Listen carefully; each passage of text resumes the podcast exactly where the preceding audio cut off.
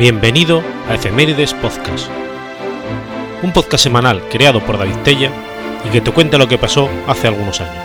Episodio 327, semana del 21 al 27 de marzo.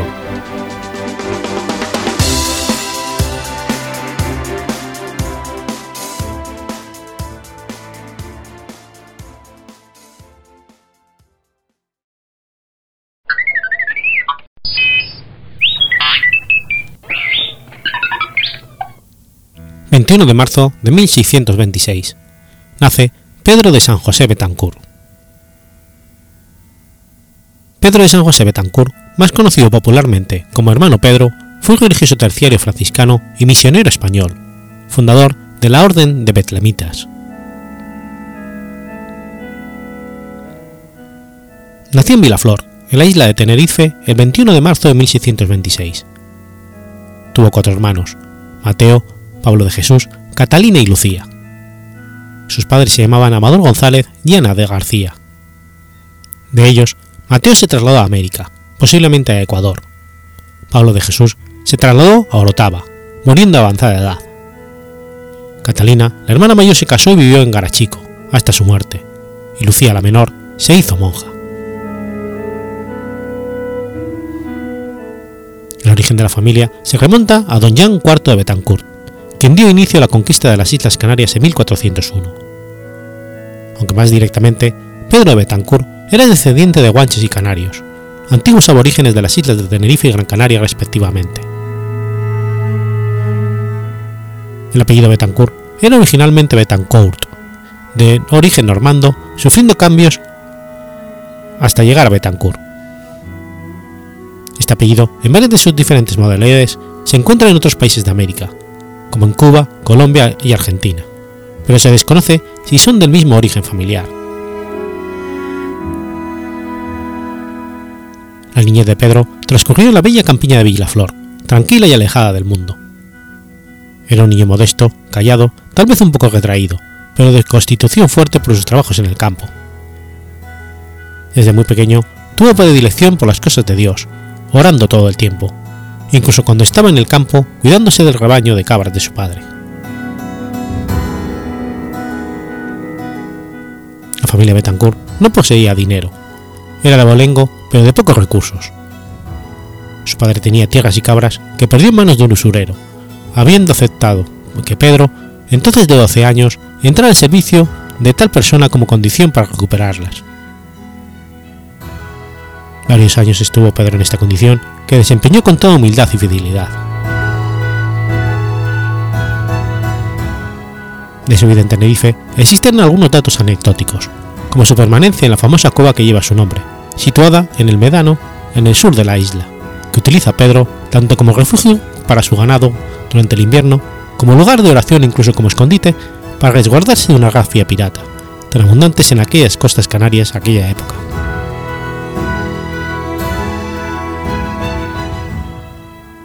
A los 23 años, abandona su tierra natal y se embarca hacia América, saliendo desde el puerto de Santa Cruz de Tenerife. Se cree que Pedro, antes de salir de Tenerife, oró en la iglesia de San Francisco de Asís de Santa Cruz de Tenerife, en razón a que esta era la iglesia del puerto de la ciudad y era frecuentada por los que iban a viajar a América, pues rezaban en ella antes de partir. Posteriormente, Pedro llegó a La Habana en Cuba, en donde hubo acogido por más de un año en casa de un clérigo natural de Tenerife. Al año siguiente, embarcó hacia Honduras y de ahí se trasladó a Guatemala.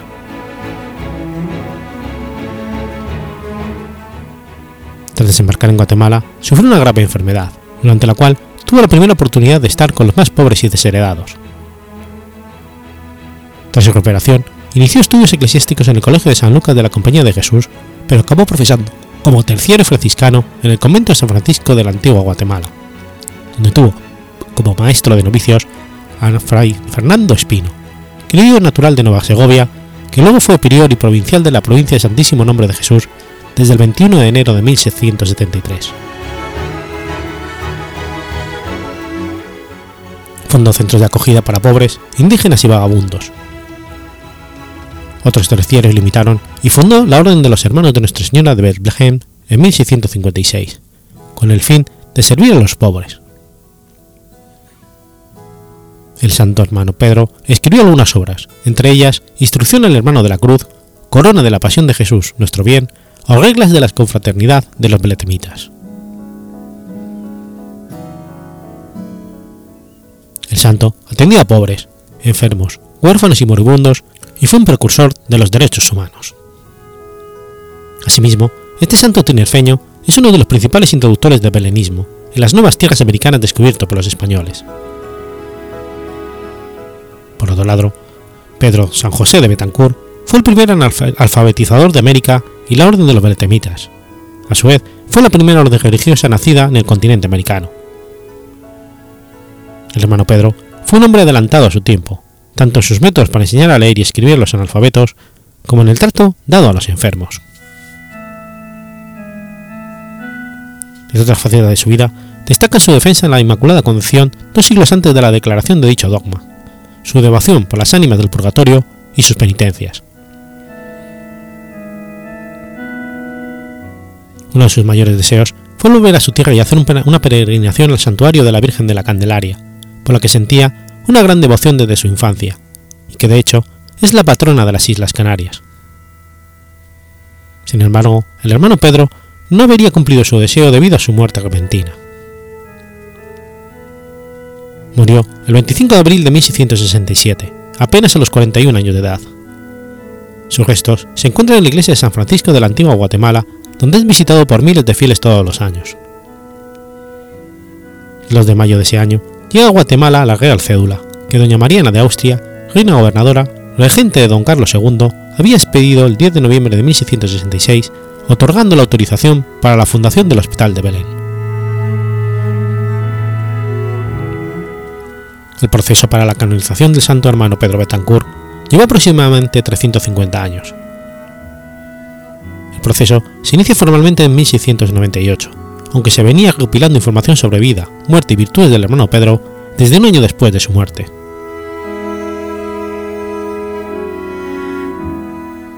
El Papa Clemente XIV lo declaró venerable el 25 de julio de 1771.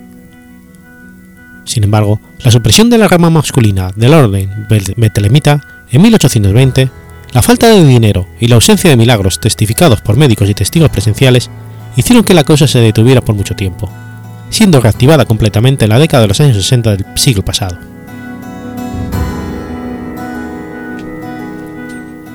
En 1974 se presenta al Papa Pablo VI la solicitud para beatificar los cinco venerables, entre ellos el hermano Pedro, en vía excepcional por fama miracolorum.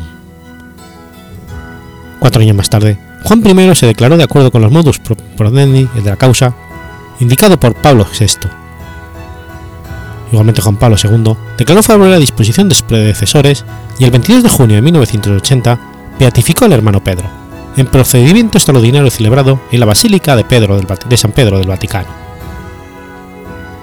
Este año también fue beatificado San José de Anchieta, que igual que el hermano Pedro, era natural de la isla de Tenerife. La proclamación del hermano Pedro como santo fue sustentada por la milagrosa curación de un niño que precisamente era oriundo de Vilaflor en Tenerife. Este niño tenía un linfoma intestinal. Una monja betlemita italiana le llevó una reliquia del beato y se la pasó por el vientre. Al poco tiempo, el niño sanó, siendo tomado como un milagro. Debido a este hecho, entre 1988 y el 96 se instruyó en la diócesis de San Cristóbal de la Laguna el proceso sobre el milagro para solicitar la canonización del entonces beato hermano Pedro.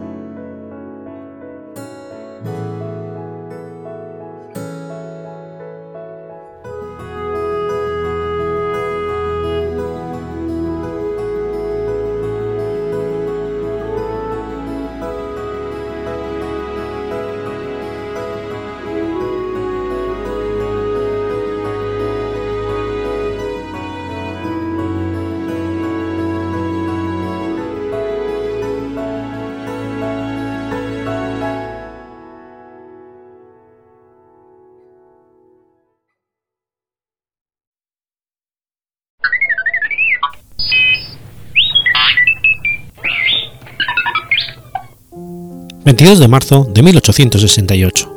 Nace Robert Andrew Millikan.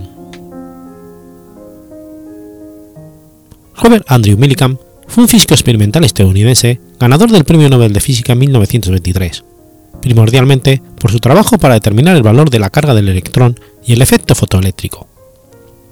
También investigó los rayos cósmicos.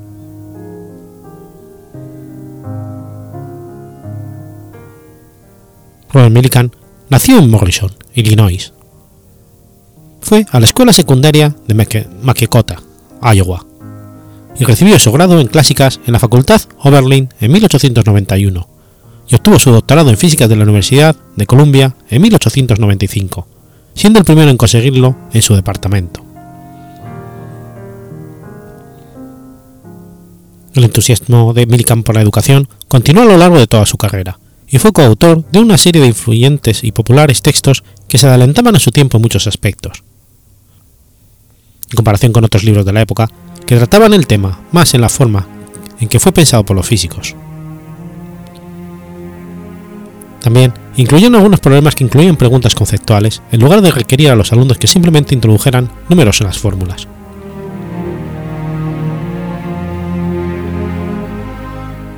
A partir de 1949, mientras era profesor en la Universidad de Chicago, Millikan comenzó a trabajar en su experimento con una gota de aceite con objeto de medir la carga del electrón. JJ Thomson había descubierto la relación carga-masa del electrón, pero ninguno de ellos por separado. Por lo tanto, si uno de estos valores podían ser determinados, el otro podría calcularse fácilmente.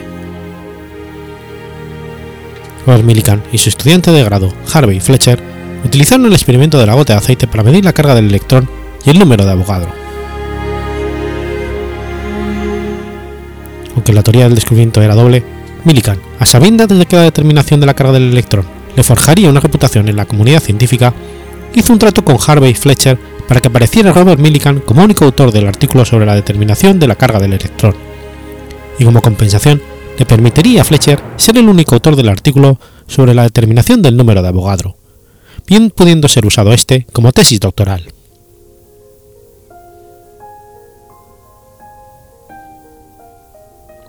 El tratado, lógicamente, no era del agrado de Fletcher, pero teniendo en cuenta que Robert Millikan era su mentor, no tuvo más remedio que aceptarlo.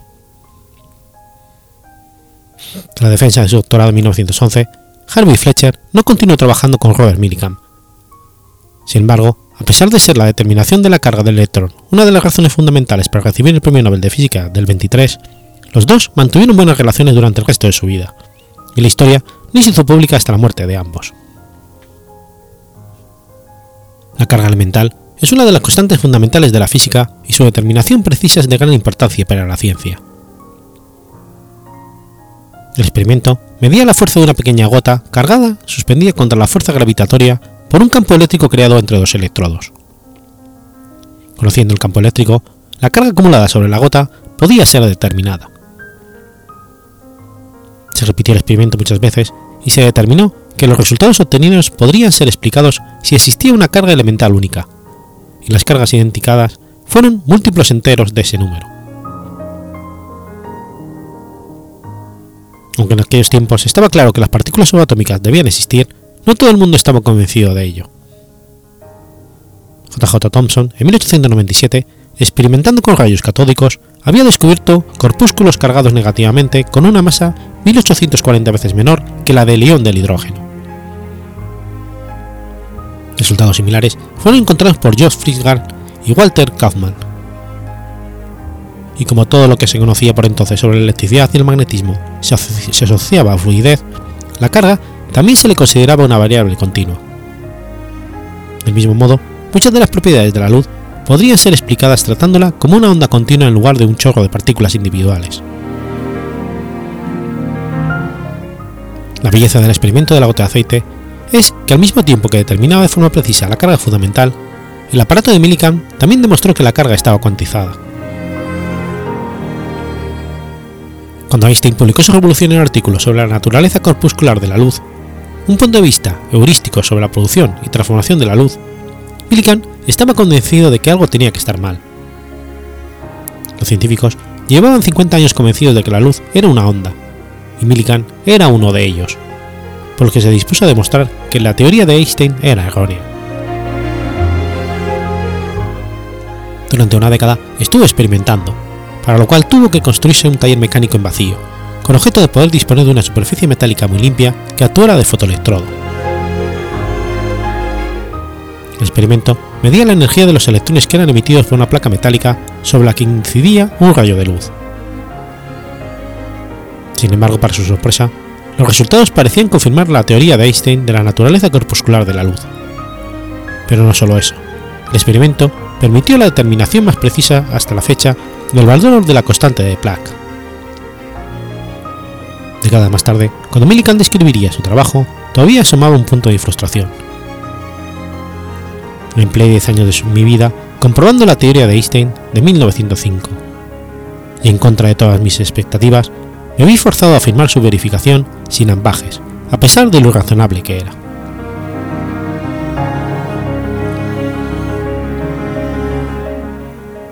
Con todo, en la época de sus experimentos, Millikan no aceptaba que su experimento probase que la luz estuviese compuesta por cuantos.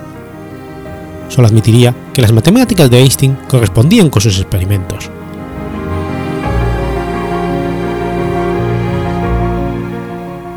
Pero aunque sus resultados confirmaban las predicciones teóricas de Einstein en todos los detalles, Robert Millikan mantuvo un espíritu muy conservador sobre los nuevos descubrimientos que se estaban haciendo en la física. Incluso una versión de sus libros de texto de 1927, seguiría exponiendo la existencia del éter y presentando la teoría de la relatividad de forma cauta. Tanto es así que en su conferencia con motivo de la recepción del Premio Nobel de Física del 23, Millikan volvió a mencionar que el concepto de cuantos de luz, localizados a partir del cual Einstein consiguió una ecuación, debe ser considerado aún como lejos de estar establecido.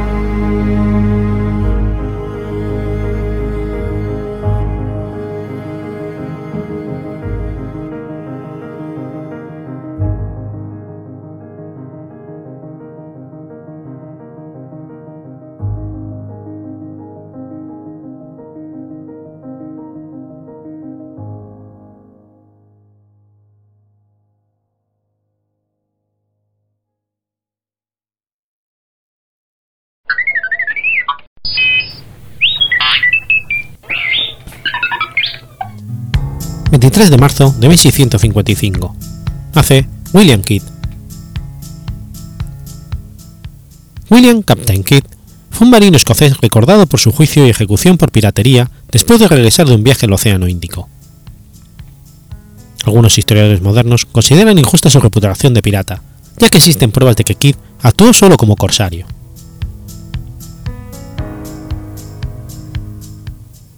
William Kidd nació en Dundee, su padre, el capitán John Kidd, se perdió cuando navegaba en alta mar. La familia William se apoyó financieramente por una sociedad local.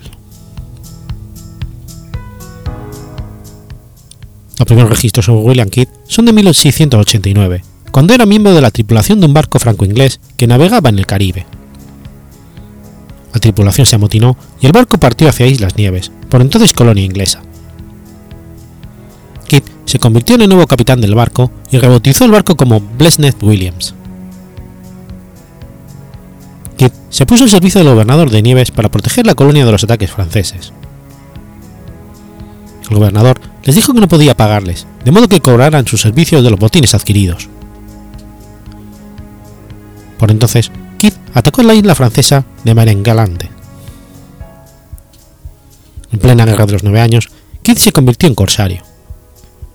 Un año después, el capitán pirata Robert Culliford organizó un motín en el buque de Kidd mientras éste estaba en la isla de Antigua, ya que Culliford formaba parte de la tripulación de Kidd. En 1691, Kidd se estableció en Nueva York y se casó con Sarah Bradley Coach Ort, una mujer inglesa entrada en la veintena y famosa por ser una de las mujeres más ricas de la ciudad. En diciembre de 1695, el nuevo gobernador de Nueva York, Massachusetts y New Hampshire solicitó a Kidd que atacara a los diversos sujetos relacionados con la piratería a la vez que luchaba contra los buques franceses. Kidd aceptó el encargo, sabiendo que negarse podría verse como una deslealtad a la corona y acarrearía un gran estigma social. A Kidd se le dio una patente de corso por parte del rey Guillermo III de Inglaterra. Su nuevo buque era el Aventure Galley. Entre la tripulación de Kidd estaba Hendrik van der Hau, considerado el segundo al mando dentro del buque del Kidd. En septiembre de 1696, Kidd se encontraba en el Cabo de Buena Esperanza. Un tercio de la tripulación murió en las Comores debido a una epidemia de cólera, y tras fracasar en reclutar tripulantes en Madagascar, partió hacia el estrecho de Bab de Mandeb con la intención de llegar al Mar Rojo. Llegó un informe de un capitán de la Compañía Británica de las Indias Orientales, atacó un convoy del Imperio Mogol, pero fue repelido. De ser cierto este dato, este sería el primer ataque pirata de William Kidd. En los siguientes tiempos, Kidd tuvo que afrontar diversos problemas de amortinamiento y deserciones entre los tripulantes. También serían famosos actos de, correctivos contra su tripulación que le hicieron ser famoso como marino cruel y sanguinario. Los saltos salvajes de Kidd fueron pronto difundidos por testigos y prisioneros y comenzarían a surgir rumores que relacionarían a Kidd con actos de piratería.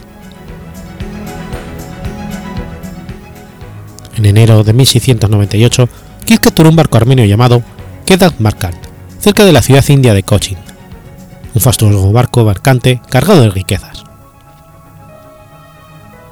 El buque tenía pases franceses, de modo que la tripulación de Kidd quería que era perfectamente legal tomar control de aquel buque, pues para ser de origen armenio tenía el estandarte francés. En un intento por mantener el mando sobre sus marineros, Kidd accedió. Cuando estas noticias llegaron a Inglaterra, se confirmaron las acusaciones de piratería sobre Kidd y la comandancia naval ordenó su persecución y captura. Renombrar el barco como Adventure Prize, Kidd regresó a Madagascar en abril de 1698. Fue entonces cuando se reencontró con su viejo camarada Robert Culliford, el mismo hombre que había robado su antiguo barco, el Blessed Williams. Las versiones son contradictorias respecto a lo que ocurrió entre Kidd y Culliford. En cualquier caso, Kidd ordenó a su tripulación atacar a Culliford y su barco, la Mocha Frigate. Ahora, con las dos naves en su poder, sin embargo, su tripulación se negó a atacar a Culliford, y lo abandonaron para unirse a las fuerzas de este. Se dice que solo 13 de los tripulantes del Adventure Galley permanecieron leales a Kidd. Tras ordenar dejar atrás e incendiar el Adventure Galley, Kidd regresó al Caribe en el, en el Adventure Prize.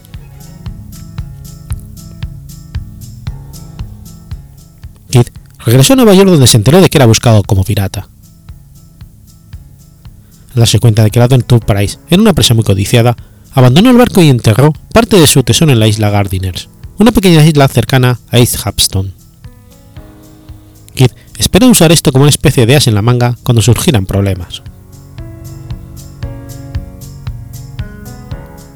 El gobernador de Boston, Bellemont, por su relación con el capitán Kidd, creía que podría ser juzgado por complicidad por los actos del capitán, de modo que creyó que entregar a Kidd sería una forma de salvarse a sí mismo. Fue llevado a Boston bajo falsas promesas de clemencia y en julio de 1699 fue arrestado. Sería encarcelado en condiciones insalubres y su esposa Sara también sería encarcelada.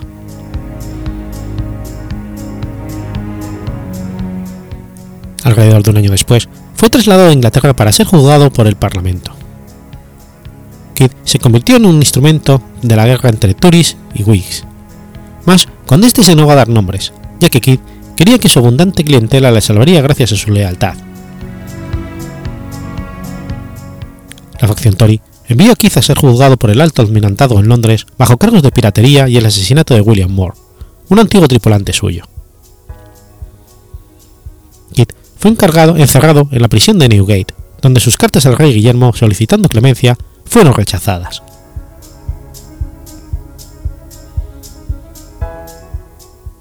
A Aquí se le asignaron dos abogados para su defensa, aunque finalmente sería encontrado culpable de todos los cargos. Fue ahorcado en mayo de 1701 y, como curiosidad, la horca que sujetaba a Keith se rompió y tuvo que ser nuevamente colgado. Su cuerpo fue encadenado y colgado sobre el río Támesis como un aviso para cualquier pirata, permaneciendo allí durante tres años. La creencia de que Kidd había dejado la mayor parte de sus tesoros enterrados contribuyó enormemente a la famosa leyenda de los tesoros piratas enterrados. Desde entonces, un gran número de obras literarias, entre las que destacan La isla del tesoro de Robert Stevenson, se basaron en esta leyenda urbana.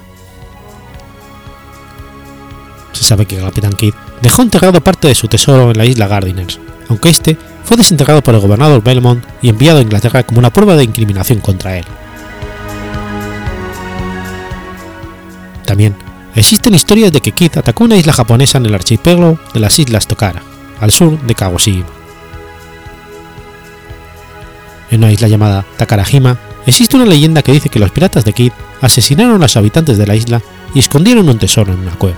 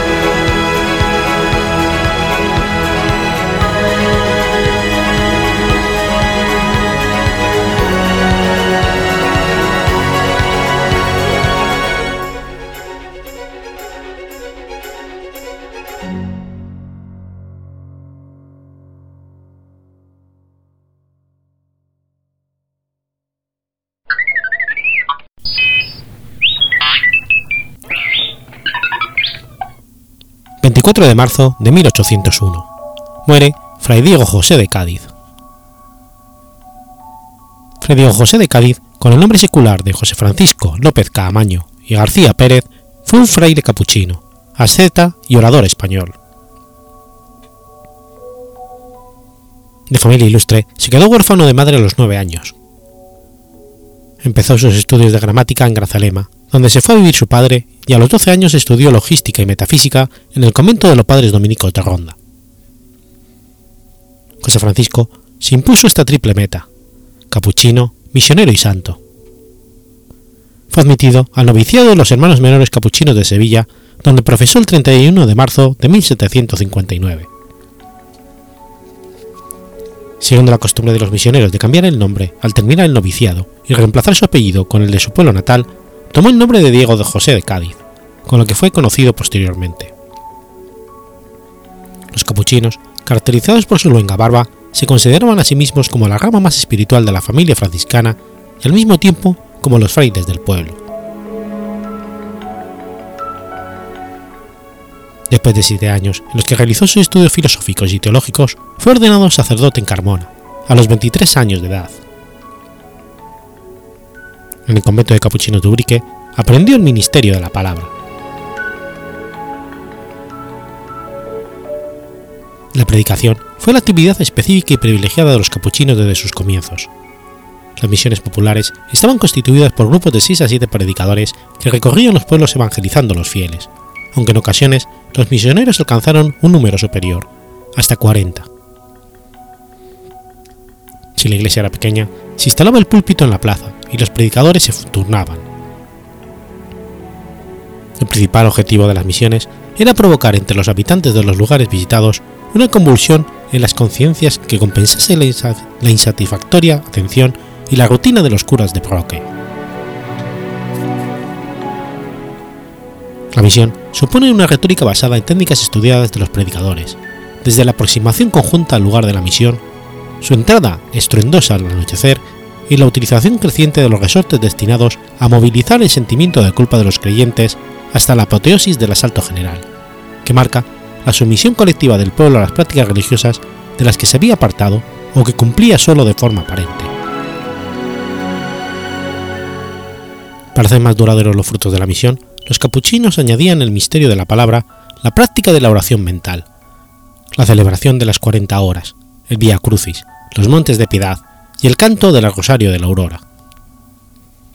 De esta manera, el fondo de la religión, la creencia, era absorbido por las prácticas piadosas y el culto exterior.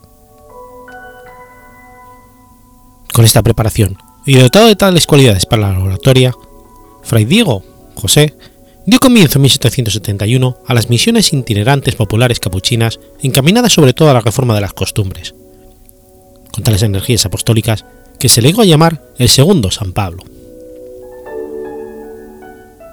Nunca viajó fuera de España ni aprendió idioma alguno, pero en los primeros diez años no hubo población importante que no escuchase su voz. Recorrió durante su vida prácticamente toda la geografía española, no es posible reducir en tan breve síntesis la labor que este apóstol capuchino, que sin pie recorrió innumerables veces Andalucía entera en todas las direcciones, que se dirigió después a Aranjuez y Madrid, sin dejar de misionar a su paso por los pueblos de La Mancha y de Toledo, que emprendió más tarde un largo viaje desde Ronda hasta Barcelona, predicando la ida por Castilla, la Nueva y Aragón, y a la vuelta por todo el Levante, que salió, aunque ya enfermo de Sevilla, y atravesando Extremadura y Portugal, llegó hasta Galicia y Asturias, regresando por León y Salamanca. También fue canónico Motril y en mayo de 1787 le nombran socio honorario de su Real Sociedad Patriótica de Amantes del País de Motril. Fray Diego creyó que Dios la había escogido para hacerle de nuevo apóstol de España. Y convencido de ello, el santo capuchino la emprendió él mismo con las clases rectoras con las masas populares. El clero comprendió que los intelectuales y las clases burguesas emergentes, con el consentimiento y con el apoyo de los gobernantes, abrirían las puertas del alma española a la rebelión que venía de Allende los Pirineos, disfrazada de ilustración con maneras galantes, a través del teatro y lecturas de teorías seductoramente racionalistas. Todo ello produciría en las inteligencias la pérdida de Dios. Luego, vendría la pérdida de Dios en las costumbres del pueblo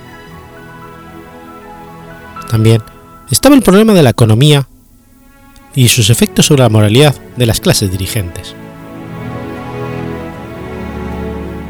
Con la expansión de la, ilustración francesa, su prédica se fue radicalizando con toda naturalidad desde la sublimación espiritual hasta la reacción política más agresiva.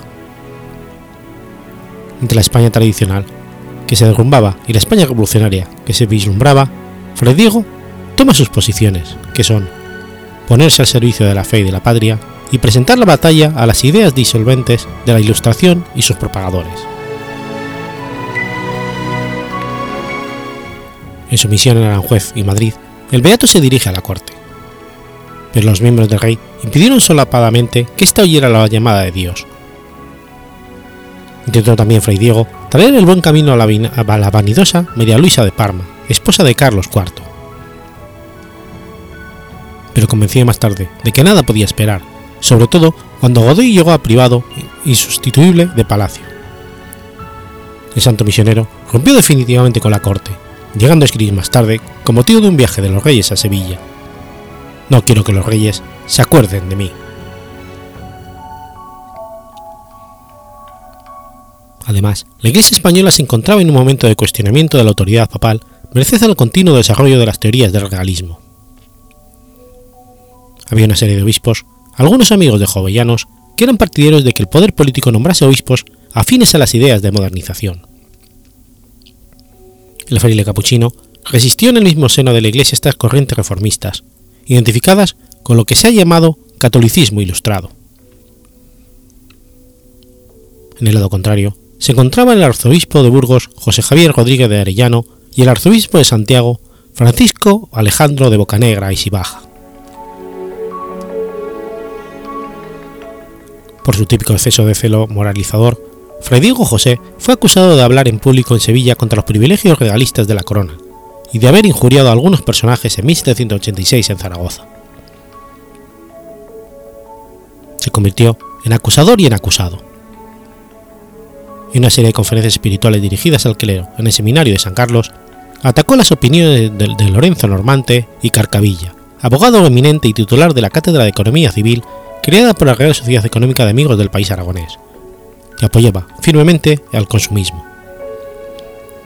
Los gastos, en bienes de lujo como en medio de generar empleo y de mejorar la economía del Estado. Fray Diego permaneció en Zaragoza desde el 11 de noviembre al 31 de diciembre, dirigiendo a los eclesiásticos varios sermones destinados a desacreditar la economía y denunciando a la Inquisición algunas de las enseñanzas de Normante, que consideraba heréticas. Fray Diego acusa genéricamente a Normante ante la Inquisición de sostener que la superstición y los abusos de la Iglesia debían desterrarse para hacer feliz a España, y que la Iglesia tenía usos opuestos a la felicidad de los estados, a la vez que estas enseñanzas preparaban a España a adoptar las producciones de autores extranjeros, sobre todo por los franceses. Proposiciones que en realidad ni siquiera figuraban en sus obras, como declaró en 1788 una junta especial nombrada por el Consejo de Castilla.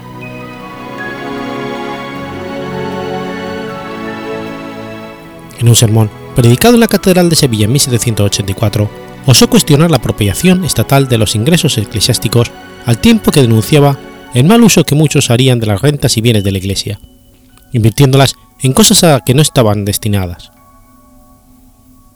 Este flagrante desafío a la política real no quedó sin respuesta. El Consejo de Castilla suspendió el derecho de predicación del fraile y lo desterró de Sevilla a Casares. A pesar de todo, Fray Diego José se sostuvo contumaz y convencido de la verdad de sus ideas. Fue absuelto y reivindicado.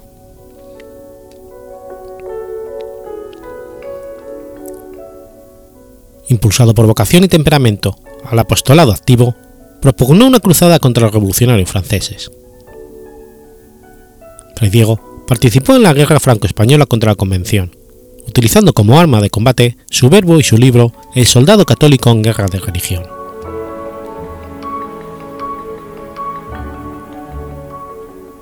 Sus geógrafos cuentan tres milagros de Fray Diego realizados en Cádiz.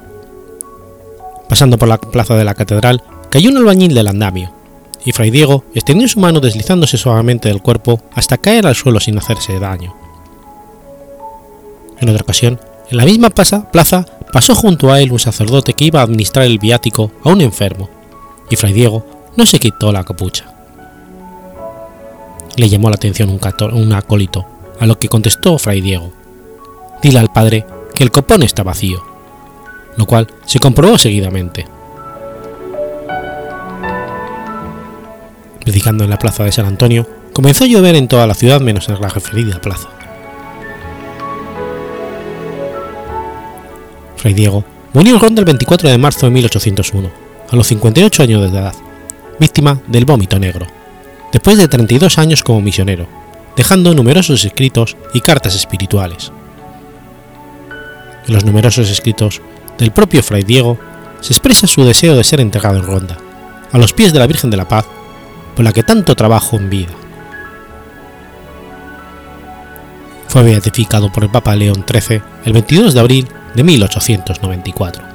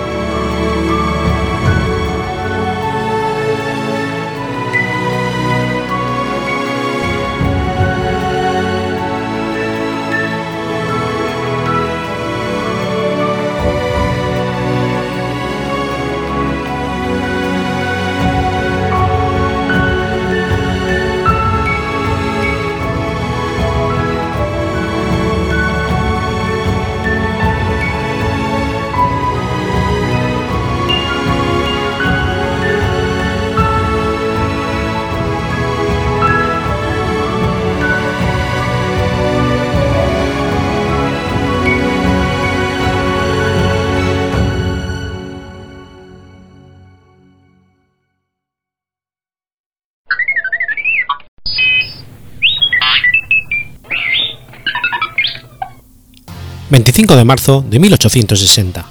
Muere Julia Pastrana. Julia Pastrana fue una mujer mexicana nacida en algún lugar de la Sierra de Sinaloa, que exhibió su hipertricosis en Europa de mediados del siglo XIX.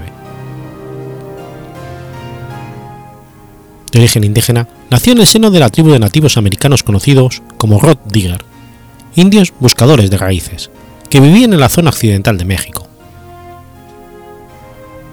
tenía hipertricosis o síndrome del hombre lobo, es decir, su rostro y su cuerpo estaban cubiertos totalmente de pelo y lacio.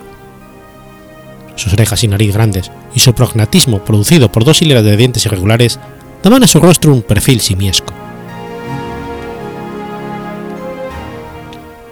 Los panfletos la anunciaban contando su supuesta historia, diciendo que una mujer india llamada Espinosa se separó de su tribu en 1830. Todo el mundo pensó que había muerto ahogada, pero años después fue encontrada por unos vaqueros.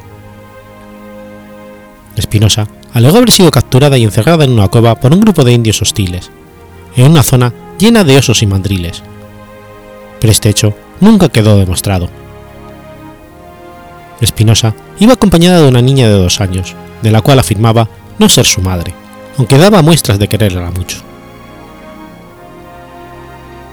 Posteriormente esta mujer se casó y bautizó a la niña como Julia Pastrana.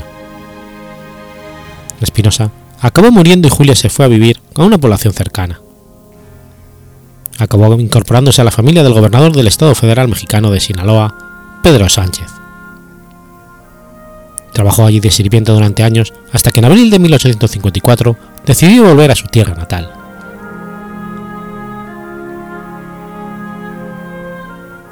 En el camino conoció al estadounidense Reitz, quien enseguida vio el negocio y ese mismo año Julia marcharía a los Estados Unidos.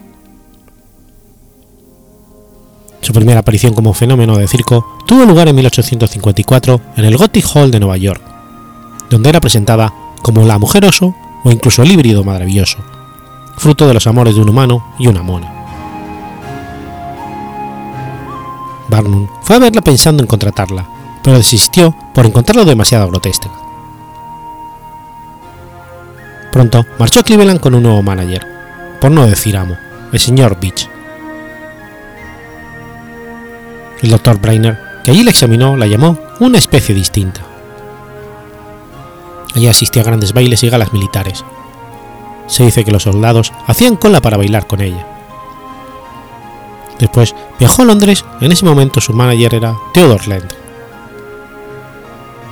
Antes de llegar allí, fue anunciado por los periódicos como la indescriptible, la imagen que daban de ella era la de mujer feliz, contenta con su situación, que decían le gustaba viajar, guisar y coser.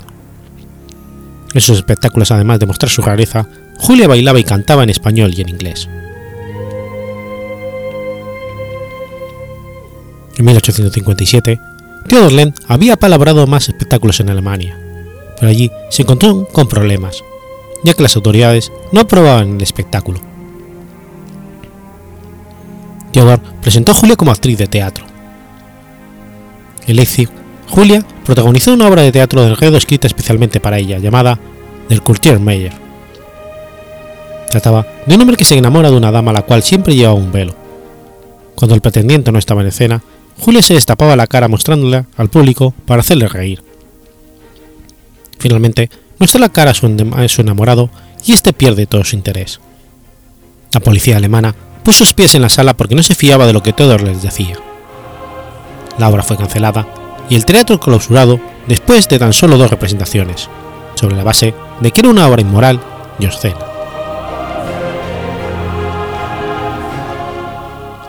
En esta época recibí muchas proposiciones de matrimonio. En una entrevista realizada por una publicación alemana, le preguntaron por qué había rechazado todas aquellas proposiciones, a lo que respondió que ninguno de los pretendientes era lo suficientemente rico. Se dice que esta idea era originaria de Theodor, el cual deseaba casarlo con un hombre rico, y esta era su forma de atraer a alguno. Julia había acumulado mucho dinero, y finalmente fue Teodor el que le pidió matrimonio en 1857. Se casaron y siguieron la gira por Austria. En Viena, Teodor le obligó a pasar exámenes fisiológicos bastante exhaustivos y le prohibió salir a la calle durante el día. En 1859 quedó embarazada. En Moscú, durante una gira a principios del 60, Pastrana dio a luz un bebé con características similares a las suyas. El bebé falleció a los 35 horas de nacer y Pastrana murió por complicaciones posparto cinco días después. Lent siguió vendiendo entradas para la actuación sabiendo que estaba agonizando. A continuación, contactó con el profesor Sugulov de la Universidad de Moscú, al que le vendió los cadáveres de su esposo y su hijo. Sukulov decidió momificar ambos cuerpos y los expuso en el Instituto Anatómico de la Universidad de Moscú. Como atrajeron tantas visitas, Len decidió reclamar las momias. Así, se inició un proceso judicial que Len ganó al presentar su certificado de matrimonio con Julia. Primero, intentó poner las momias en funcionamiento en el mundo del espectáculo ruso, pero le denegaron el derecho alegando que aquello no tenía nada que ver con los fines científicos Así, en 1862, solo dos años después de que Julia muriese, decidió volver a Inglaterra donde no le ponía ninguna restricción en su espectáculo. Pronto, la fama se desinfló y finalmente alquiló las momias a un museo itinerante de curiosidades.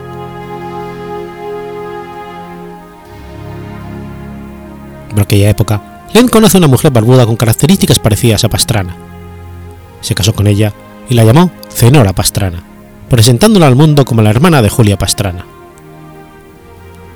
De nuevo, consiguió las momias que seguían alquiladas al dueño del museo itinerante y los cuatro iniciaron viaje.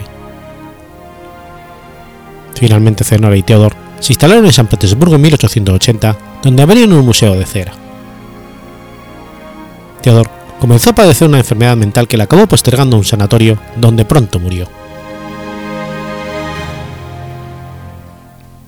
Zenora se traslada a Múnich en ese mismo 1888 y allí reclama la propiedad de las momias, que las consigue y en el 89 se escriben las tres pastranas en una exposición antropológica dirigida por Gassner, quien se quedó con las momias y las acabó vendiendo en el 95 al mejor postor, en una gran convención cirquense en Viena. Zenora se retiró, se afeitó y se volvió a casar con otro hombre. Las momias desaparecieron de la vista del público. Reaparecieron en Noruega en 1921 como propiedad de Mr. Lund, que las incorporó a su Cámara de los Horrores. Durante la ocupación alemana de 1943, se ordenó que dicha colección se destruyese, pero Mr. Lund consiguió persuadir a las autoridades alemanas de que la mujer mono iría bien para las arcas del Tercer Reich. Las momias estuvieron en exhibición hasta 1970, cuando hubo una protesta durante una visita a Estados Unidos y se retiró de la vista al público. Los vándalos irrumpieron las instalaciones de almacenamiento en agosto del 76 y mutilaron la momia del bebé. Los restos fueron consumidos por ratones. La momia de Julia fue robada en el 79, pero almacenada en el Instituto Forense de Oslo después de que el cuerpo fuera reportado a la policía, pero sin identificarlo. Se identificó en el 90 y permaneció en un féretro sellado en el Departamento de, la, de Anatomía de la Universidad de Oslo desde 1997. En el 94, el Senado de Noruega recomendó que se inhumaran los restos de esta mujer, pero el Ministerio de Ciencias decidió conservarlo para que en el futuro los científicos pudieran estudiarlo. Sin embargo, para poder tener acceso a sus restos se debería obtener un permiso especial que solo se otorgaba a quien demostrara verdaderos intereses científicos. En abril de 2012, la Universidad Noruega se comprometió a devolver el cuerpo de Julia a México. El 7 de febrero de 2013, sus restos fueron entregados a las autoridades mexicanas. Los restos mortales de la sinaloense fueron depositados en el cementerio histórico del estado de Sinaloa en un acto de honestidad, dignificación y respeto a los derechos humanos. Finalmente, el 13 de febrero de ese mismo año, Julia Pastrana fue sepultada.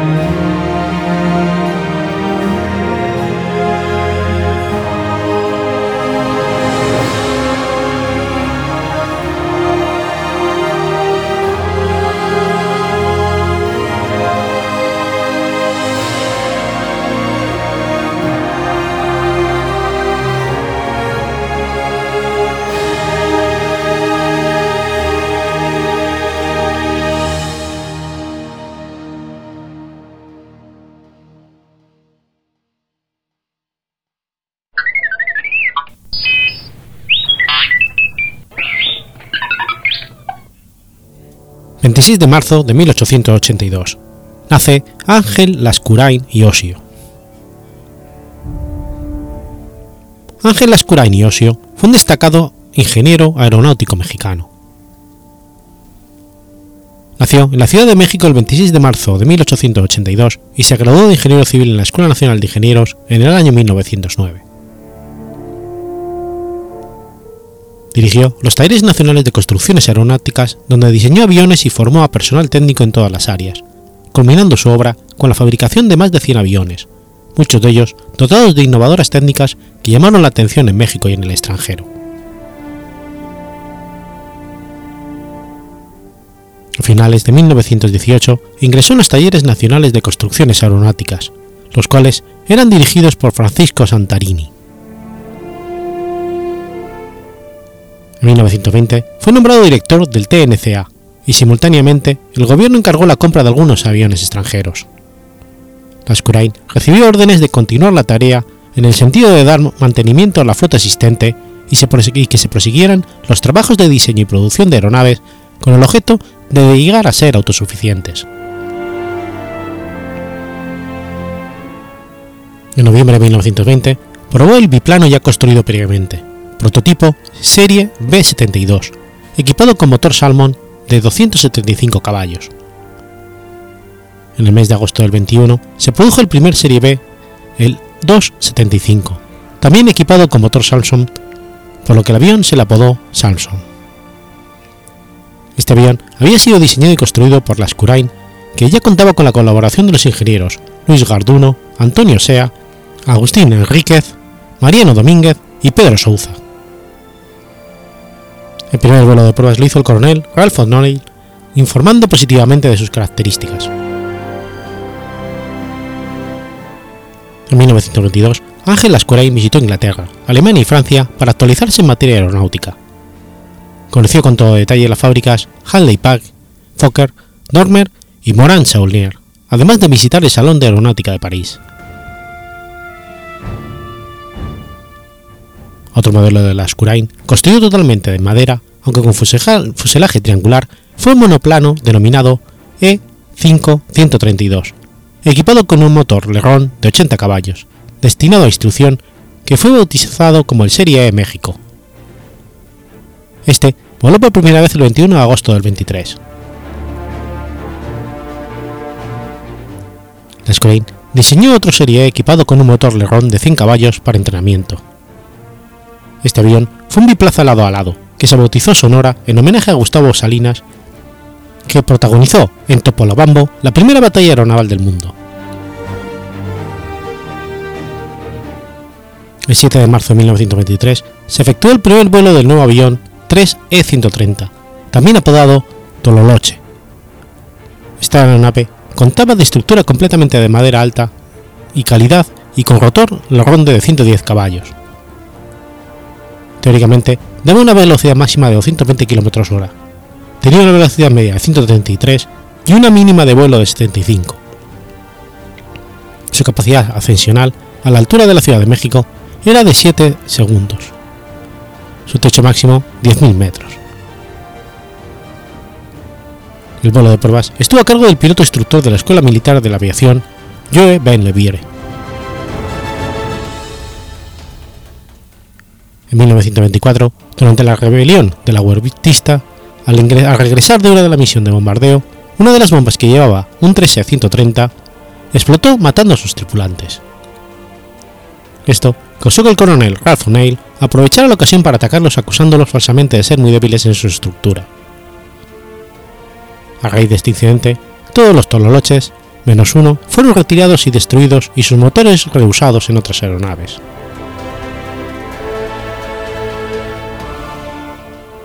Tres años más tarde, el avión restante fue rescatado por Emilio Carranza y con la ayuda de su hermano Sebastián lo dejó en perfectas condiciones de vuelo y lo bautizó Coahuila. El 2 de septiembre del 27, Emilio Carranza realizó un vuelo de la Ciudad de México a la ciudad de Juárez, cubriendo una ruta de poco más de 1.800 kilómetros sin escala en 11 horas de vuelo.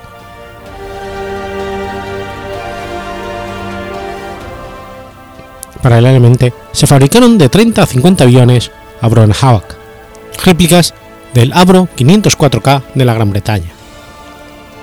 Estos estuvieron equipados con varios tipos de motor, incluyendo el Ron de 110 caballos y Clearjet de 130.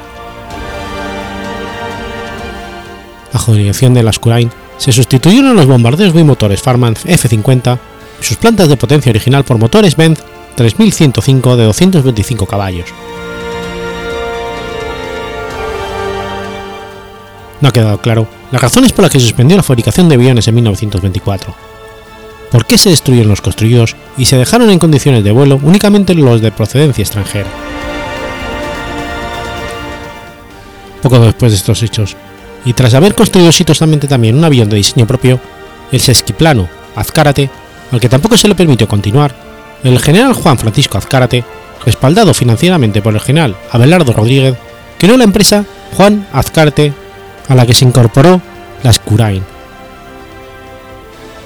Con licencia de la Chance Broad, se fabricaron en México los aviones Broad O2U-2M a los que se les llamó Corsarios Azcárate, pues los 10 primeros de estos aviones llegados a Estados Unidos estaban dando buen resultado. Se llegaron a hacer 21 de estos aviones. La Scurain no duró mucho en la organización, pues a consecuencia de pertenecer a la Liga Nacional de Defensa de la Libertad Religiosa, organizada por los católicos en contra de la política gubernamental en materia de religión, fue desplazado de toda actividad que directa o indirectamente tuviera carácter oficial.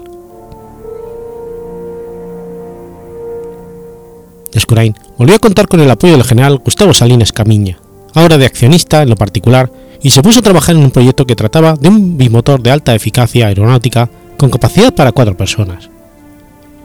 Llevó el nombre de bimotor Lascurain Salinas, equipado con dos motores Continental de 65 caballos cada uno.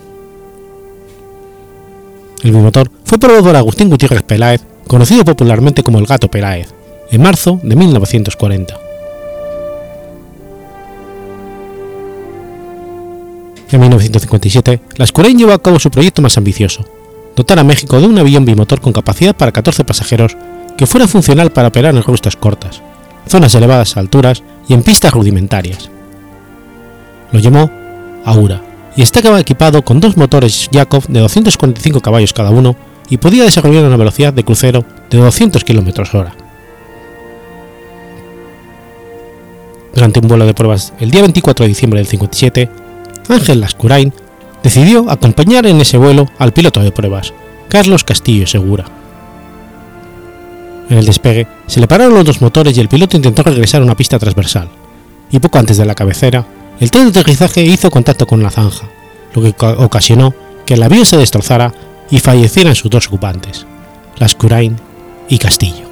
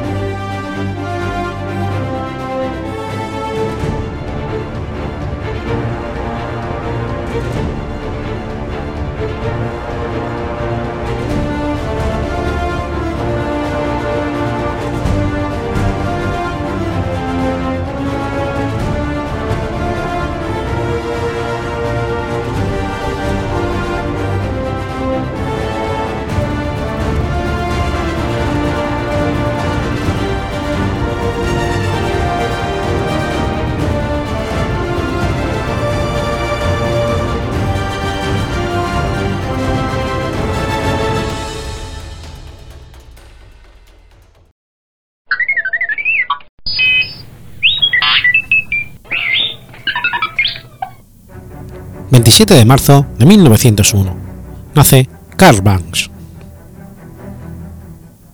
Carl Banks fue un famoso, historietista y guionista estadounidense. Realizó multitud de historietas de la serie El Pato Donald para que creó Doug Borg y muchos personajes que allí habitan, como Scrooge, McDuck y los Beagle Boys. La calidad de sus guiones y dibujos le hizo ganar el sobrenombre de Duckman, A su propia descripción sobre su niñez, era un niño bastante solitario. Sus padres eran dueños de una granja. Su vecino más próximo vivía a media milla de distancia, con lo cual no tenía demasiada relación. La escuela más cercana se encontraba a dos millas, distancia que Vance caminaba cada día para poder asistir a clases. En el área rural vivían pocos chicos, y él recuerda que en su escuela no había más que 10 estudiantes.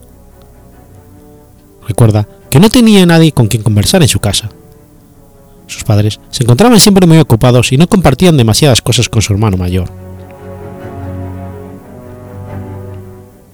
En 1908 se mudó junto con su familia a Midland, Oregón, donde su padre puso una nueva granja. Carl con 7 años y su hermano con 9 ayudaban en el trabajo de su padre. Recuerda que la multitud encontrada en Midland le causó una gran impresión, ya que no estaba acostumbrado a ver mucha gente en su pueblo natal Quienes más le llamaban la atención eran los cowboys, con sus revólveres, sus extraños sobrenombres y su sentido del humor.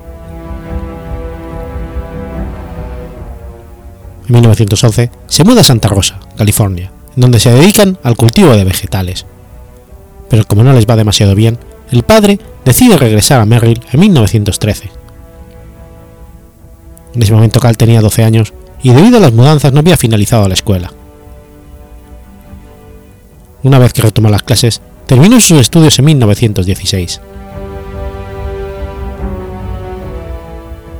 Ese año es un punto de inflexión en la vida de Carl Banks, debido a varios aspectos. Su madre falleció ese año y sus problemas auditivos se volvieron tan severos que tenía dificultades para escuchar a sus maestros, ya que no contaba con un audífono.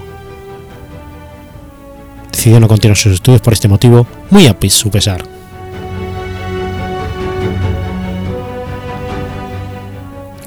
Tuvo varios trabajos en los cuales no consiguió demasiado éxito hasta que pensó en convertir su hobby preferido en su profesión.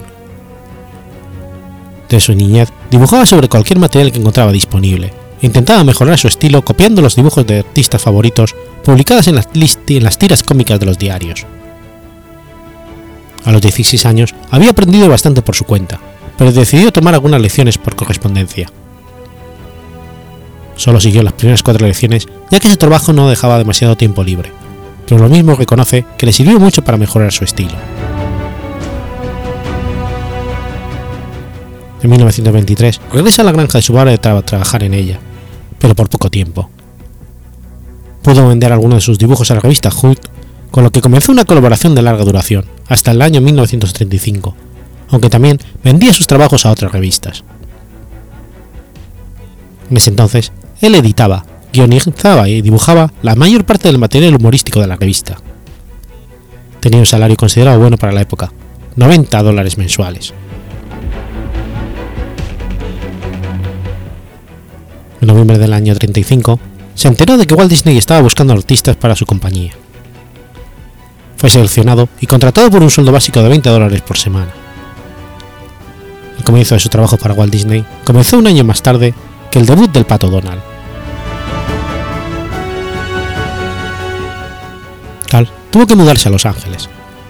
Al principio su trabajo consistía en seguir las instrucciones de los animadores haciendo dibujos que más tarde serían animados.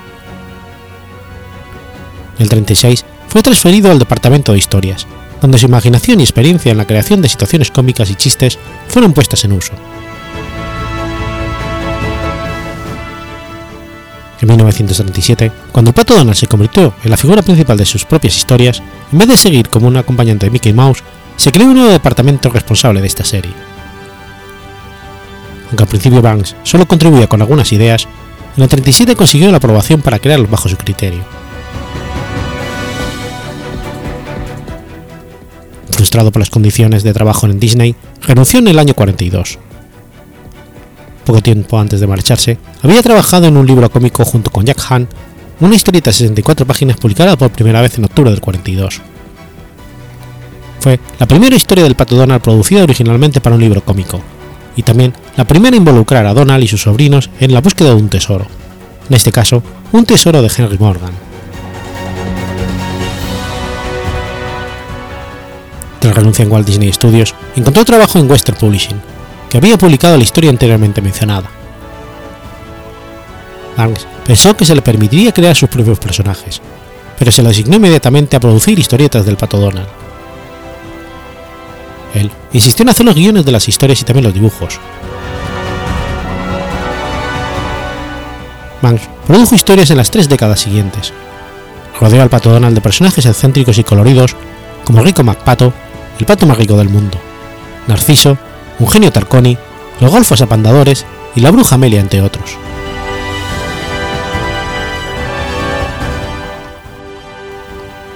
Karl Marx se jubiló en el año 1966, pero contribuyó haciendo guiones para muchas historias de Western Publishing. Marx murió a la edad de 99 años el 25 de agosto del 2000 por leucemia.